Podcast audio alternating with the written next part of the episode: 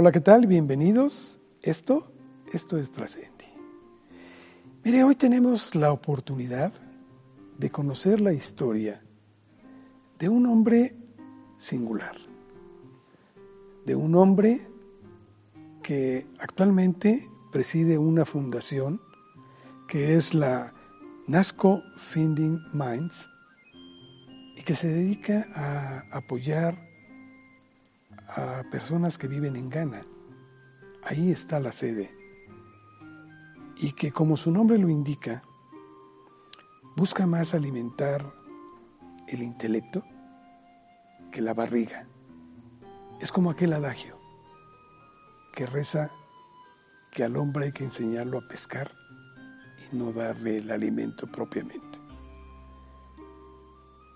Este hombre ha tenido un testimonio sumamente difícil, muy fuerte. Y creo que lo ha tomado muy profundo, ha aprendido y ha hecho lo necesario para que otros no sigan su camino. Es imperdible esta entrevista. De veras, se la recomendamos ampliamente. Él es Osman Umar. Acompáñenos. No se va a arrepentir. Osman, muchas gracias antes que nada por haber aceptado charlar con Trascendi y es un placer contar contigo.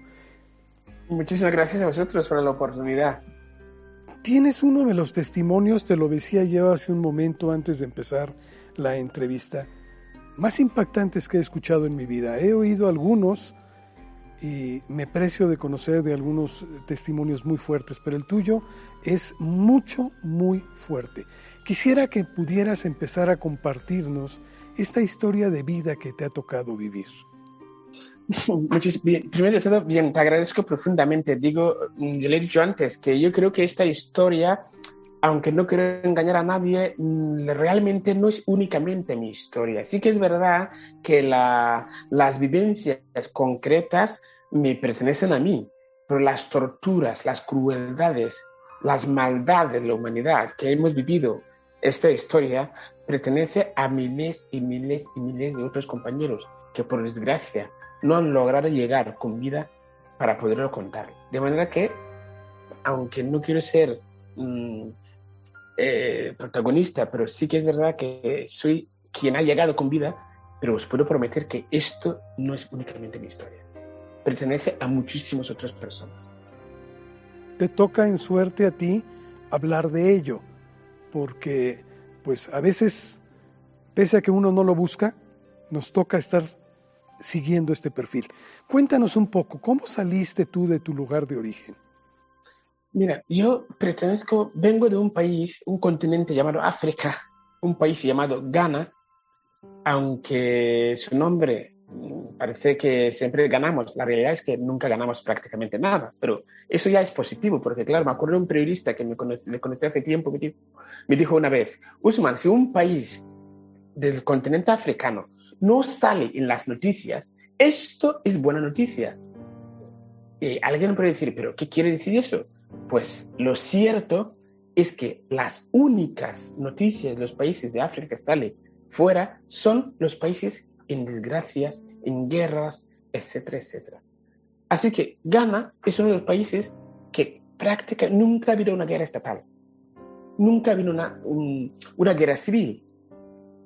Entonces, la pregunta es, ¿por qué el año 2016 más de 4.000 ganeses, jóvenes ganeses, fueron rescatados en el mar Mediterráneo, sin contar con los miles y miles y miles de otros que nunca sabremos qué ha sido de sus vidas.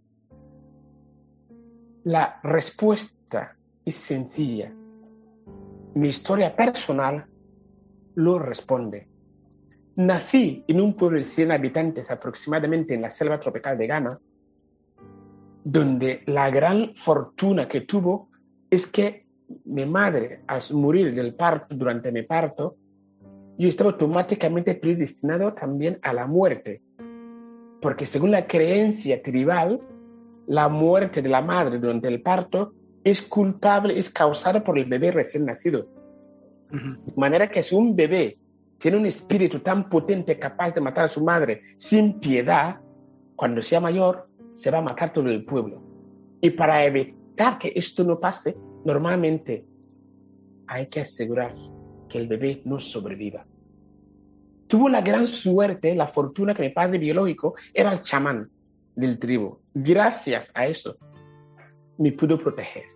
Aquí digo que me ha tocado mucho más que Euromillón, una gran lotería, porque claro, el derecho a la vida no se paga con dinero.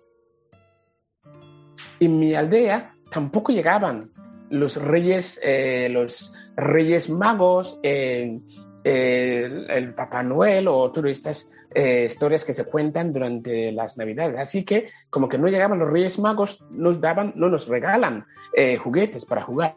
De manera que había que fabricar nuestros propios juguetes como niños. Yo me daba, me daba bastante bien la fabricación de estos menesteres, pero lo que ocurre es que un día mientras jugaba en la plaza vi un avión volando por los cielos de mi pueblo. Levanté un pie, una piedra al suelo, lo tiré hacia arriba, esperando que también va a sostener la piedra igual que el avión. Mi sorpresa fue que la piedra me cayó encima de la cabeza. La curiosidad de querer entender por qué el avión es capaz de sostener, en cambio la piedra no. ¿Y quiénes eran los blancos que eran capaces de fabricar aquello? Esta curiosidad querer saber, entender quiénes son los blancos, me llevó a salir de casa con nueve años, a trabajar en la ciudad y a los 12, 13 años caí en manos de traficantes, de inmigrantes que me ofrecieron que nos, me llevarían hasta Libia, donde gobernaba uno de los peores dictadores de la historia de la humanidad, Muammar al-Gaddafi.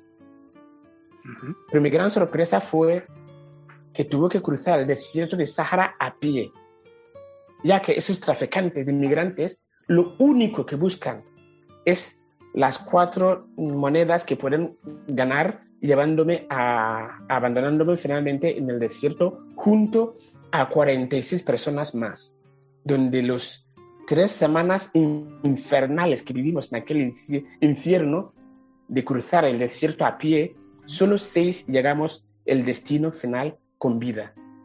40 personas perdieron la vida sin ningún tipo de explicación. Pero esto es la punta de iceberg, porque la gran mayoría de grupos distintos que, de cadáveres que vamos encontrando, esos no cuentan. Claro. Una vez a Libia, estamos hablando de un niño de 12, 13 años. Aquel entonces no hablaba árabe, porque en Ghana hablamos Wala, Gunja, Ashanti, Chi, Hausa, inglés, pero de árabe no. No conocía a nadie. Tenía que comer, dormir y trabajar. Es que literalmente la realidad supera la ficción. Pues tuvo que vivir en este infierno durante cuatro años, trabajando como un negro nunca mejor dicho, para poder hacer qué? obtener fondos, dinero, para dar el salto final al paraíso, tal como llamábamos nosotros a Europa. En esos cuatro horribles años, tuve la gran suerte de superar las grandes eh, eh, imprevistos historias que me interponían y logré 1.800 dólares volví por segunda vez a caer en manos de esos traficantes de inmigrantes, ya que nos ofrecieron que desde Trípoli tardaríamos 40, 45 minutos para llegar al paraíso, Europa. Una vez pagas el dinero a los traficantes, se acabó. No hay negocio. Tuve que cruzar por tierra de Libia, Tunisia, Algeria, Marruecos, Mauritania, Sáhara Occidental para poder subir las pateras para llegar finalmente a, España, donde más de 300 mm, compañeros murieron ahogados de nuevo. En fin, que considero que, no, que he tenido la suerte que no lo merezco. Y lo único que puedo hacer es compartir la suerte que he tenido en esta vida con los más necesitados. De así, fundé la ONG NASCO Feeding Minds, que su misión principal es alimentar mentes para evitar que futuras víctimas no caigan en esa trampa infernal de migración, sino que generar oportunidades en Ghana para que los jóvenes puedan tener un futuro propio, sin hacer caridad, sino creando prosperidad, que es el gran error de la cooperación. Basta de alimentar estómagos, hay que alimentar las mentes. Hay que crear proyectos transformadoras. Me queda claro que, híjole, fue, fue, fue, fue muy duro porque siendo un niño, que todavía eras un niño, te toca hacer toda esta travesía. Y la inmensa mayoría de tus compañeros mueren. No tuvieron la suerte que a final de cuentas tú lograste. Pero en este trayecto se sumó algo que todavía también es muy fuerte, que es el racismo. Tú vivías en un lugar donde todo era normal, con gente del mismo estrato, del mismo color de piel, etc. En tu búsqueda de ir al, al mundo de los blancos, viviste otro infierno que suma al que tenías. El trato. ¿Cuál fue este? Mira, yo creo que en este recorrido lo que más sorprendente, más dolor me causó eh, es sin duda el dolor que viví, el desierto de perder a mis amigos a punto, a punto, a punto de morir. Eh, las veces que he en la cárcel en Libia por ser negro y estar vivo, eh, la dolor que tuve que superar, la agonía que tuve que aguantar de vivir y estar en una patera durante casi 48 horas sin saber nadar, pensando cada minuto que iba a morir durante dos días. Pero lo que más pena me da y más dolor me causa es que una vez logras llegar al país de los blancos, es decir, a Europa, te lo prometo que ni el desierto de Sahara me sentí tan solo como mis primeros dos meses en la ciudad de Barcelona. Era un inmueble urbano, invisible a los ojos de los humanos, eh, eh, los humanos en la ciudad de Barcelona. Esto, comparado con donde vengo, en mi pueblo, donde la gente más pobre, lo que puedes imaginar, nunca te abandonan, nunca te dejaría en la calle. En Barcelona estuvo dos meses comiendo la basura. Tampoco todo es tan negativo. Soy un hombre que me gusta ver el vaso medio lleno que medio vacío. Así que a pesar de todo esto, sigo confiando, creyendo que a pesar de todo hay gente muy, muy buena. Como la que te ayudó a salir de ese momento. Dos meses más tarde, viviendo en la calle, un milagro ocurrió que una persona que le preguntó cómo podía llegar a la Cruz Roja, prácticamente esa señora no hablaba eh, español, eh, no hablaba inglés, ni wala, ni gunja, ni árabe, ni hausa, hizo el esfuerzo para entenderme y hoy, gracias a este 5 o 10 minutos que esta señora dedicó a esforzar a entenderme, me ha dado la oportunidad de volver a nacer. Me acabó dando la mano, acogiéndome con mis tutores legales hasta cumplir los 18 años y decir mis padres adoptivos. Tenía prácticamente ya 18 años, tenía 17, casi ya 18. Esa es la muestra de que realmente hay que tener esperanza. Hay gente muy, muy buena en la humanidad. Lo que pasa es que lo que ocurre es que la mala gente hace mucho más ruido que la gente buena. Y parece que todo está perdido. Pero yo confío que hay que seguir trabajando, hay que seguir eh, luchando porque hay muchísimas personas que quieren realmente dejar un mundo mucho mejor para sus eh, hijos y nietos que vienen. Por eso creo que esta fundación que tú creaste se me hace tan interesante porque lo que tú pugnas ahí es por fortalecer el intelecto, por darle oportunidades, porque no hay capacidades diferentes entre razas. Es la misma, a fin de cuentas. Solo necesitan oportunidades. Eso es lo que tú estás haciendo.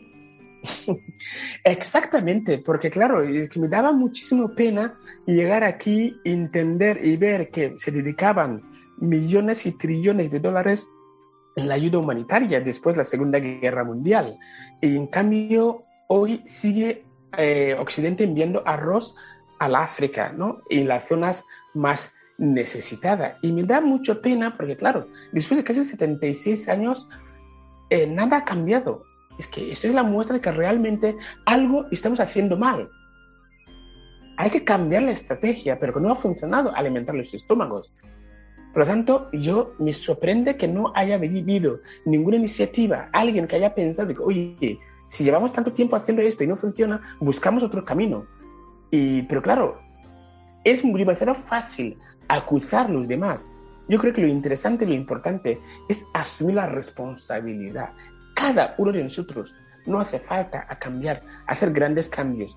Cuando más pequeño mejor. Pero actuamos, por favor y asumiendo la responsabilidad que soy el presidente de mi comunidad, soy el secretario general de mis Naciones Unidas. Fundé la ONG Nasco Feeding Minds comprando los primeros 45 ordenadores con mi sueldo como mecánico de bicicletas y abriendo la primera escuela informática en Ghana. Okay. Hoy hay más de 20.000 niños y niñas que tienen acceso a la educación digital. Lo más bonito de todo es la parte final de este proyecto.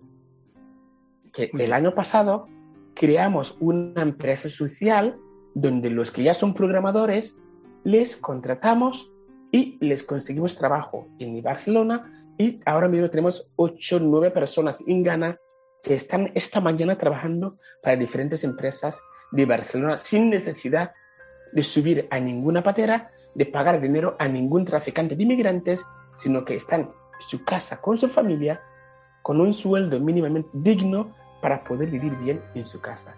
Esta es la solución real de la migración. El talento no tiene color, es cuestión de oportunidades. Yo te agradezco mucho, Usman, y quisiera hacerte una última pregunta, si me lo permites nada más. Eh, tú has citado a Eduardo Galeano para hablar de lo que es trascender. Eh, a mí me gustaría, porque este programa tiene como fin ese, el, el mostrar la importancia de la trascendencia. Para ti, ¿qué significa trascender y cómo la has aplicado en tu vida? Bueno, simple, es muy simple. Yo creo que todos estamos, no estamos aquí de paseo. Cada uno de nosotros tenemos un propósito, una misión de estar aquí. Y demasiadas veces nos hacen creer que no somos capaces de nada. Tú no estás preparado para esto. No, tú no, tú no, no te da bien a esto. Nos regalan el miedo en cualquier rincón y cualquier etapa de las nuestras vidas. ¿Y por qué lo hacen? Para poder venderte o yo, vendernos la seguridad y yo, sinceramente, quiero demostrar y que la gente entienda que por una vez asumimos la responsabilidad. No hace falta hacer grandes cambios. Cuando más chiquitita, mejor. Pero hazlo. Porque es la única fórmula para convertir este mundo en un lugar mejor. Y lo podemos hacer. Si cada uno asumiera un pequeño parcelita y mejorara solo esta parcelita, Luego, todas esas parcelitas juntos cambiaría el mundo. Es fundamental realmente asumir esta responsabilidad para cambiar el mundo, trascender más allá, porque si no lo hacemos tú y yo hoy, el día de mañana, nuestros hijos y nietos son quienes van a sufrir las consecuencias. Osman, gracias, gracias por este ejemplo que das yo sintiéndome como parte de esta comunidad, de este universo, agradezco mucho lo que tú estás haciendo, no solo por las personas de tu país natal, sino por el mundo entero, porque creo que cuando ponemos algo de nuestra parte, ayudamos a que esto sea diferente. Gracias por tu aportación, Osman. Un ejemplo. Muchísimas gracias a todos vosotros y cualquier persona que quiere conocer un poco más, también que sepáis que tenemos varios libros del, de la historia y cualquier aporte o adquiriendo este libro estás apoyando para que la ONG Más Firmes pueda seguir alimentando mentes para que esta historia algún día eh, deje de repetir. Así que os agradezco de todo corazón vuestro uh, tiempo y apoyo. Se llama Viajando al País de los Blancos, ¿verdad? Correcto, el primer libro se llama Viaje al País de los Blancos, el segundo se llama Desde el País de los Blancos y los que habláis inglés, pues eh, también el libro acaba de salir en Estados Unidos, se llama North to Paradise. Y en fin, eh, os agradezco muchísimo a esta oportunidad, la verdad. De corazón, gracias. Gracias, Osman. Y a seguirle, que hay mucho que hacer. Gracias, hasta la próxima. A vosotros, un fuerte abrazo. Adiós. Como ve, la historia es muy importante grabarla. Tener conocimiento de lo que otros hacen para evitar que muchos más sigan cayendo en estos hoyos. El problema de la migración es sumamente fuerte. En México lo vivimos a diario, con los nuestros y con los que vienen de Centroamérica y otras partes del mundo. Los testimonios que tenemos de gente que ha muerto en el trayecto para buscar ese sueño de vida son muy amplios. Podemos hacer mucho si tan solo nos proponemos. La decisión está en sus manos. Creo que mi actitud en lo personal tiene que cambiar mucho. Espero que usted comparte esta visión. Gracias y hasta la próxima. Esto fue Trascendi.